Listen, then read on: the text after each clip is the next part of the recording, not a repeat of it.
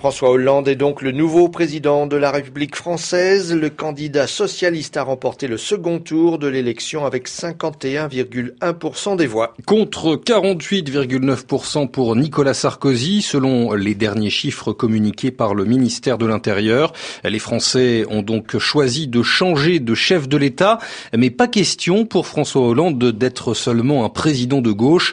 Le nouveau président veut être celui de tous les Français aux électeurs, et ils sont nombreux, qui ne m'ont pas accordé leur suffrage, qu'ils sachent bien, qu'ils sachent bien que je respecte leurs convictions et que je serai le président de tous.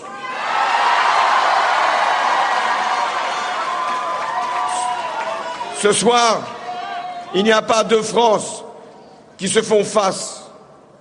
Il n'y a qu'une seule France qu'une seule nation réunie dans le même destin.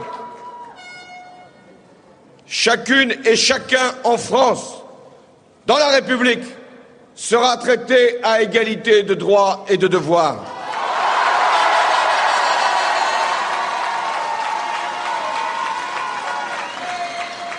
Aucun enfant de la République ne sera laissé de côté, abandonné, relégué, discriminé.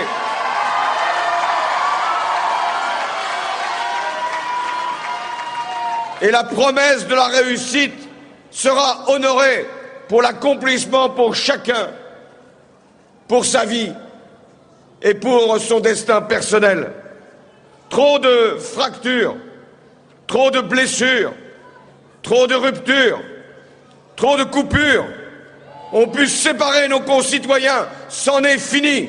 Voilà François Hollande qui s'est exprimé dans sa ville de Tulle une heure après l'annonce des résultats.